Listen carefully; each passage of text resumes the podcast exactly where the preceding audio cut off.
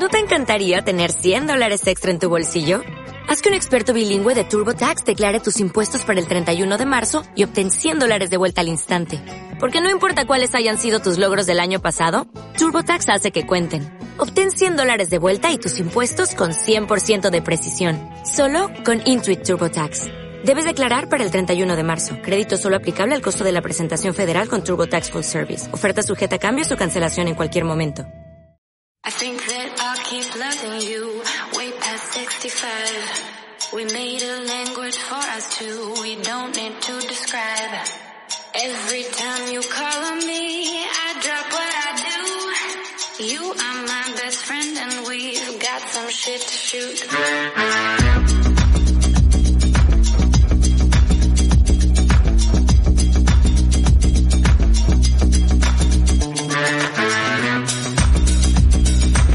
Hola y bienvenido, bienvenida a un nuevo episodio, este episodio de Semana Santa. Así que ojalá lo estés disfrutando en la playa, con una caipiriña, una bonita puesta de sol, y no triste y taciturno, o triste y taciturna, como estoy yo aquí en Madrid, encima está lloviendo. Bah, en fin, mi Semana Santa maravillosa. Hoy nos toca hacer un breve resumen de lo que esperamos en el evento anual de desarrolladores de Apple, la WWDC, que bueno, ya tenemos fecha, será el 6 de junio a las 10 de la mañana en California o las 19 horas, las 7 de la tarde allí en España. Esta conferencia anual de desarrolladores se celebrará de nuevo puramente online por las restricciones que tenemos debido a la pandemia al COVID-19. Aunque bueno, ya en España a partir del próximo martes 19 ya nos quitan las mascarillas también en interiores. Estoy deseando que llegue el día. Este evento de desarrolladores, básicamente, los propios desarrolladores tienen acceso a charlas y talleres con ingenieros de Apple, bueno, pues para aprender sobre esos sistemas operativos, iOS, iPadOS, y bueno, ver algunas oportunidades para desarrollar esos sistemas operativos o incluso aplicaciones o, o lo que quieran desarrollar. El primer día de esta conferencia se celebra una presentación en la que Apple pues, nos cuenta todas las novedades con respecto a los servicios, aplicaciones y los propios sistemas operativos que vamos a tener a lo largo de los 12 meses hasta que se vuelva a celebrar la conferencia anual de desarrolladores. Como en cada año, pues esperan grandes novedades en iOS 16, iPadOS 16, macOS 13, tvOS 16 y watchOS 9. También esperamos algún tipo de novedad en el HomePod, quizás mejoren un poquito a Siri.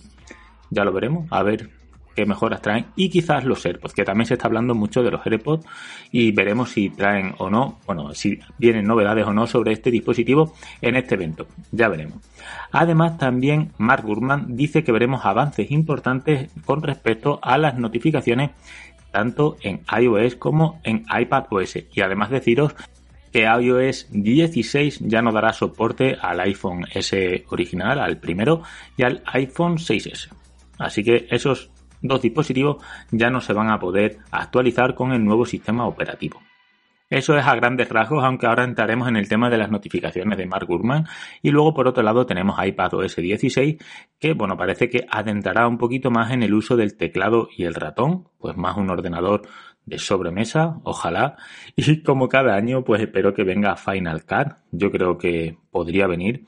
Además, quizás con ese, a esa aplicación, con ese programa, las diferencias que tenemos tanto con el Mac hacia el iPad o el iPad hacia el Mac no serían tantas. Sí sería una manera a lo mejor de recortar esas diferencias. De hecho, para mí es Final Cut y quizás WordPress uno de los dos motivos por lo que no me compro un iPad para sustituir un Mac, porque trabajo con esos dos programas y no puedo hacerlo desde el iPad. Y luego las novedades que se esperan con respecto a WatchOS 9 depende sobre todo de cómo se presente el Apple Watch Serie 8 a finales de verano, qué novedades nos trae el dispositivo, qué puede hacer realmente. Así que no sabemos mucho sobre este sistema operativo y tampoco sobre la actualización de macOS. Ya veremos a ver qué nos deparan. Lo que sí parece que traerán un nuevo dispositivo, aunque este evento de desarrolladores sí que parece que traerán un dispositivo nuevo y se trata de un iMac de 27 pulgadas, un Mac Pro o nuevos Mac Mini. Se habla de uno solo, aunque hemos mencionado estos tres, porque no saben concretamente qué dispositivo de estos se presentará.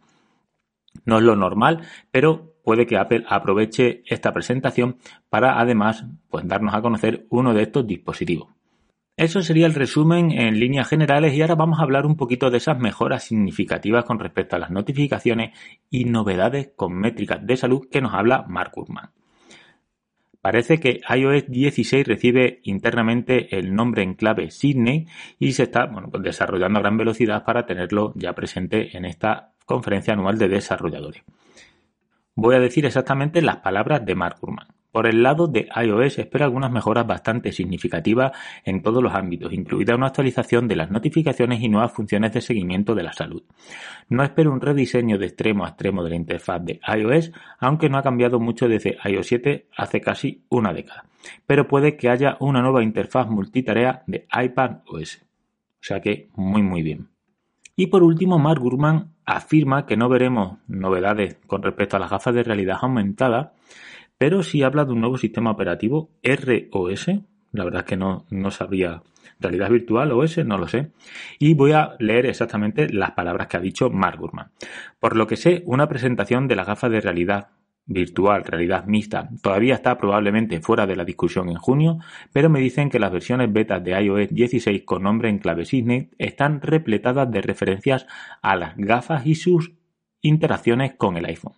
Eso indica que las gafas se lanzarán durante el ciclo de iOS 16, es decir, en un año desde que se presenta en junio hasta que se presenta la nueva actualización en junio del año siguiente, o sea que se presentaría en un año, y nos dice que comienza en junio y durará hasta iOS 17 y llegará finalmente en otoño de 2023. Pero también puede sugerir que Apple podría ofrecernos un vistazo a sus próximos planes de software en materia de realidad aumentada y virtual antes de ello. Tal vez incluso podríamos echar un vistazo al ROS, el sistema operativo que hace mención a las gafas de realidad aumentada, abreviatura del sistema operativo realidad en inglés. Bueno, ojalá sea bastante interesante y venga tan plagada de, bueno, tanto de actualizaciones para los sistemas operativos como hemos dicho de la presentación de algunos de los dispositivos más que hemos mencionado anteriormente. Este es el resumen de lo que esperamos para esta conferencia anual de desarrolladores. Ojalá traigan muchas novedades, como hemos dicho, para iOS 16. Y una cosa que no han mencionado es que también se esperan bastantes novedades en los widgets. Ojalá también vengan. Y como digo, una buena renovación de iPad OS creo que le hace falta. Por como digo, tenemos un iPad muy potente, muchos iPads muy potentes con M1, pero no podemos sacarle todo el jugo por ese sistema operativo y porque no es compatible o no trabaja con ciertas aplicaciones que sí trabaja un Mac, que también lleva M1 y lo mueven de sobra. Ojalá Apple mejore un poquito iPadOS y también, como hemos mencionado, el HomePod quizás también venga enfocado al asistente virtual Siri. Y con respecto a Mac OS, pues no hemos hablado mucho porque no se esperan, no hablan sobre novedades, no sé qué te harán. Ojalá también lo mejoren, pero no me hace tanta falta como si creo que hace falta renovar Siri y iPad OS. Por otro lado, tenemos novedades sobre los AirPods Pro. Como sabéis, yo soy un gran defensor de estos auriculares. Relación calidad-precio me parece de lo mejorcito. Aunque es cierto que ahora me he comprado los Max y los AirPods Pro han pasado a un segundo plano por 229 euros, que no es poco dinero, no creo que haya unos auriculares que te ofrezcan una relación calidad-precio, usabilidad, comodidad tan buena como los Pro. Pues ahora parece que los AirPods Pro de segunda generación verán la luz a finales de 2022. Ojalá. Y traerán mejoras en la cancelación de ruido, mejoras también en batería, un estuche resistente al agua, ojalá, y además algo que deberían de mejorar en este estuche no solo esa resistencia al agua, pues ojalá hay más batería, sino que el cierre sea más duro, es decir, que cuando se me caiga la caja de los auriculares, como habéis visto alguna prueba en YouTube, no salgan los auriculares disparados, que es algo que realmente me fastidia mucho porque se me caen con frecuencia y que se me caiga la caja y los auriculares salgan disparados me parece un fastidio, cosa que con otros auriculares, los ¿cuáles eran? Los BitFit Pro no pasaba. Ahí está la prueba en vídeo y luego un nuevo diseño más compacto. Y esto parece que será así a finales de 2022, pero debéis de tener en cuenta que es muy probable que quiten del mercado los AirPods Pro y también aprovechen el movimiento para quitar el resto de AirPods, dejar los AirPods de tercera generación y los AirPods Pro 2. Porque los AirPods de tercera generación no han tenido tantas ventas básicamente porque luchan en parte con los Pro, aunque son un poquito diferentes, pero porque seguimos pudiendo comprar los de segunda generación, incluso si buscas muy bien en internet los de primera generación. Así que parece que Apple cuando saque los AirPods Pro de segunda generación quiten del mercado en la medida de lo posible la versión anterior. En otro orden de cosas hablaremos un pelín de YouTube. No sé qué está pasando, pero me ha funcionado muy bien un vídeo muy básico que os dije que iba a aprovechar que tenía el iPhone SE para hacer dos vídeos básicos. El primero era uno nuevo de cómo configurar el iPhone. El primer vídeo que tengo en el canal es de cómo configurar un iPhone paso a paso de una manera muy básica y lo hice con el iPhone SE de primera generación ha sido el vídeo más visto del canal. Entonces aproveché este iPhone SE de segunda generación para hacer un vídeo similar, pero en este caso contaba los cuatro métodos, es decir, hacerlo desde una copia de seguridad, hacerlo transfiriendo datos desde el iPhone anterior, acercando los dispositivos, también como un dispositivo nuevo o incluso si venimos desde Android.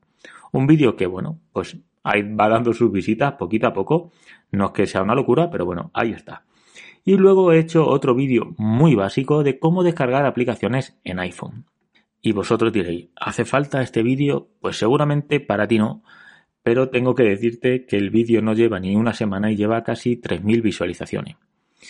Y bueno, más de 100 me gustas. O sea que muy bien porque, como digo, hay usuarios de todo tipo, igual que acabo de hacer un vídeo de los mejores atajos para el Apple Watch, que quizás sea pues un poquito más difícil o gente que no lleve dos días con el Apple Watch, pues también necesitamos hacer estos vídeos básicos para ese tipo de gente, ese tipo de usuarios. Y que te digo que al final en mi día a día hay mucha gente que me pregunta sobre cositas muy básicas del iPhone. O sea que genial. No sé cómo ha pasado, pero YouTube ha vuelto a recomendar un vídeo, como digo, en este caso ha sido el de cómo descargar aplicaciones en iPhone y en menos de una semana 3.000 visitas. Que para mi canal, pues es una locura, una auténtica locura. Y luego, pues como he dicho, tenemos el último vídeo de los mejores atajos para el Apple Watch de la mano de Fran Besora. En este caso son dos atajos y tres automatizaciones que creo que está muy bien. De hecho, el vídeo va muy bien y lo publiqué el domingo. O sea, que genial. Y ahora los siguientes vídeos que vienen al canal yo creo que van a ser muy chulos, sobre todo dos, creo que os van a gustar bastante. Uno va a ser la comparativa iPhone SE 2 con el iPhone 11. Si tengo tiempo lo publicaré esta semana el domingo, pero es que voy muy muy pillado porque tengo que devolver el iPhone antes del 14, que es jueves y es festivo aquí en España, por lo que tendré que devolverlo a máximo mañana y tengo que grabar el vídeo esta tarde o mañana y devolverlo mañana. O sea que voy muy, muy pillado de tiempo, pero quiero hacer el vídeo porque estoy seguro que va a funcionar y, va a gustar. El segundo vídeo va a ser sobre unos auriculares que tengo por aquí.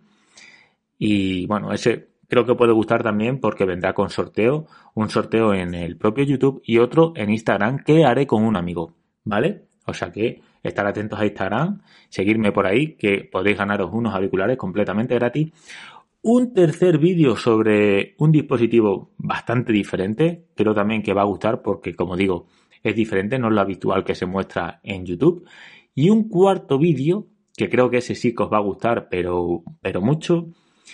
He contactado con una empresa, he contactado yo con ellos, ¿vale? Eh, para intentar traeros un vídeo que sé que os va a gustar mucho sobre el iPad, que llevo tiempo sin hacer un vídeo sobre el iPad y os va a gustar seguro. Ojalá pueda hacerlo en dos semanas como mucho.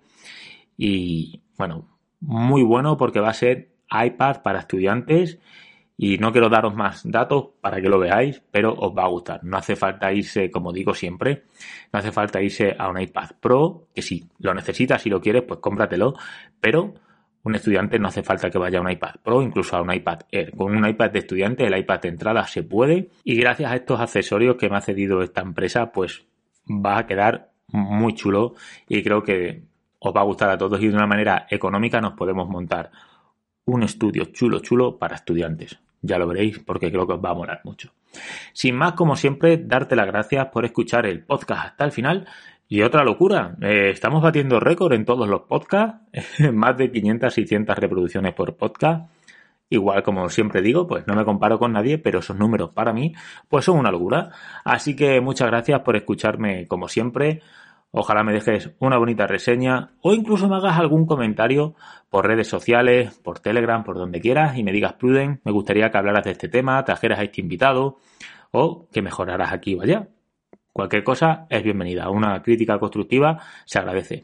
Sin más, muchas gracias y nos vemos en la próxima. Chao. Yo pienso que convertir los sentimientos en matemáticas es realmente algo muy complicado y muy hermoso. La tarea, la tarea del arte es esa, es transformar, digamos, lo que nos ocurre continuamente, transformar todo eso en símbolos, transformarlo en música, transformarlo en algo que puede perdurar en la memoria de los hombres, y es nuestro deber ese, tenemos que cumplir con él, si no nos sentimos muy desdichados.